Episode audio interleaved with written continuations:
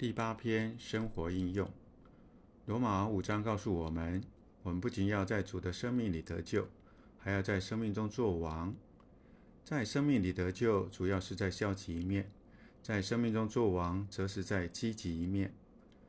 在我们里面，罪是背叛；在我们外面，世界是背叛。撒旦在背叛中，他是为首的背叛者。我们天然的人和己也非常背叛，甚至在教会里面。天然人也背叛，个人主义是我们天然人的背叛。我们天然的人完全是背叛的，在生命中做王，乃是管理像罪、世界、撒旦、天然人、己和个人主义这样的事物。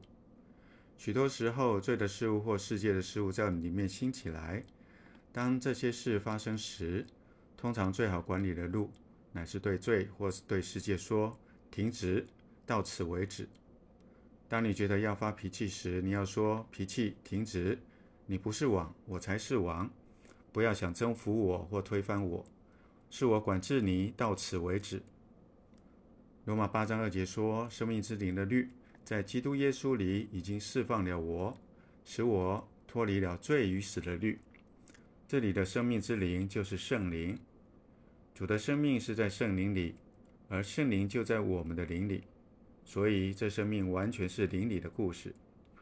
我们若要经历这生命，就必须回到我们的灵里。我们要在生命中做王，胜过我们的脾气，就必须操练我们的灵，说：“撒旦，停止你的活动！你必须在我脚下，我才是在这里管理做王的人。”主的生命乃是为着要在我们里面做王，我们必须在他的权下，里面要有他的宝座，受他的管制。他的生命才能显出大能。后记：摸着诗歌国度做操练与奖赏。其中第二节说到，我们为神所生，好为他做王，但还是需要训练，才能像王一样。需要怎样的训训练呢？第三节说，今天我们需要学习服神的权柄，甘愿受他管制，严格对付言行。这正是我们做王所需要现今的训练。